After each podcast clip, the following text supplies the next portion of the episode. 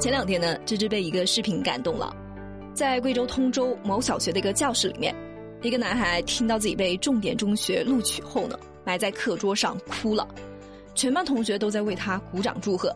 为什么？因为这太不容易了。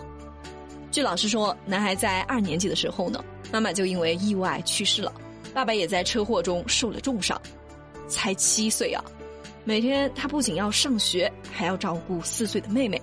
生活都已经这么难了，但小男孩还是凭借自己的努力考上了重点中学。真的，芝芝都有被激励到，小小的身躯，大大的能量，加油！好了，我们一起来听听今天的知乎热榜。知乎热榜第一名，阿里巴巴招募鉴黄体验官，日薪一千块，小姐姐优先。知乎热度两千一百六十三万。五月二十六号。阿里巴巴发布了一个最强招募令：AI 鉴黄一日体验官。简单来说呢，就是对平台的视频、图片等多媒体内容进行打标审核，并且提交工作感受。哦那最吸引人的还是它的待遇啊，一天一千块，E T P 的硬盘，一年的网盘会员，而且路费打包，下午茶还不限量供应。哇哦，不错呀！当然啊，这个职位也是有一定要求的。啥要求呢？身体素质良好，遇事冷静。试试视频的事啊，有一定的自控力，长期混迹网络，阅片无数，对尺度的把握呢稳准狠。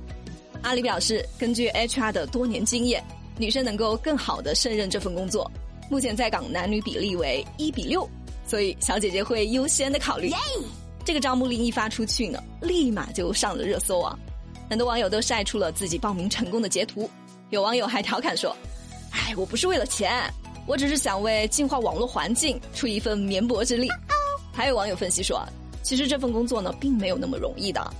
开始呢，你会觉得比较新鲜有趣，但做久了就会感觉很枯燥，不断的点击鼠标，重复的删除，极度考验鉴黄师的耐心，会给心理和生理都造成一定的影响。体验一下呢还可以，长时间坚持下来啊，真的很难。嗯别的不说啊，阿里的公关真的是厉害啊，这宣传可以说是零成本了。不过话又说回来了，现在手机低龄化使用呢是大趋势，青少年的价值观又还没有成熟，特别容易受影响，所以互联网的确是需要加大这种岗位的投入，给青少年提供一个更加健康的网络环境。知乎热榜第二名，网易的一名 HR 在朋友圈发表发简历可以帮忙聊同事等不当言论被开除，知乎热度一千七百一十五万。五月二十七号，有网友爆料称，网易的一名 HR 在朋友圈发了一个招聘信息，招人，看上我哪个女同事呢？可以帮忙聊，甚至可以帮忙下药。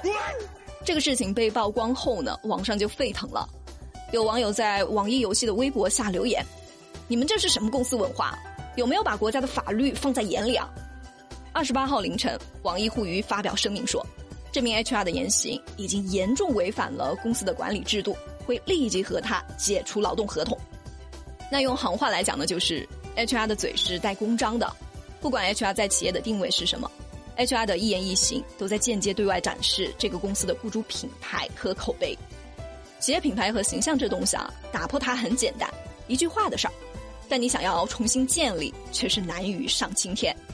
所以，作为 HR 呢，一定一定得管住自己的嘴，这是职业道德，也是个人的修养。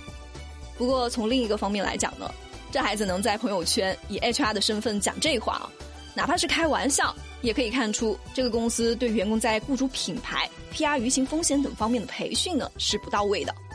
毕竟他可是 HR，企业文化的窗口，连 HR 都不敏感，你还指望其他的员工吗？知乎热榜第三名，一个榴莲一千万，一根香蕉一百万，这句暗语火了。知乎热度一千三百八十五万，这房多少钱啊？嗯，三个榴莲，五根香蕉。最近深圳二手房的交易市场感觉就像是黑市啊，问个价格还得懂暗语。榴莲代表一千万，香蕉代表一百万。你不让公开二手房的价格可以啊？那我们就来个看图说话。哇，这是高手，这是高手。看来最近爆出的计量单位有点多啊。对于这种情况呢，连新华社也看不下去了。发表了一篇文章，表示要叫停水果黑化，驱除楼市的榴莲味，坚决落实深圳特区房住不炒的政策。实际上，网上关于一些二手房价格的段子，早就已经不是什么新鲜事了。而参考价的出台，确实也给深圳火爆的二手房交易市场泼了一盆冷水。根据深圳房地产中介协会公布的数据显示，四月份深圳二手房的网签量是四千三百九十六套，环比下降百分之九点七。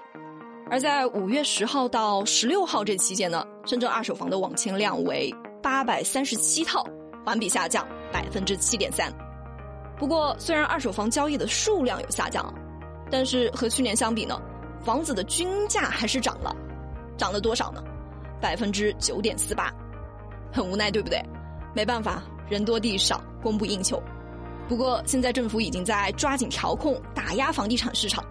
比如限购政策的稳定执行，信贷资金的流向监管，推进房地产税的立法等等，相信有一天啊会真正实现房住不炒。好了，今天的节目就到这了，我们明天见啦。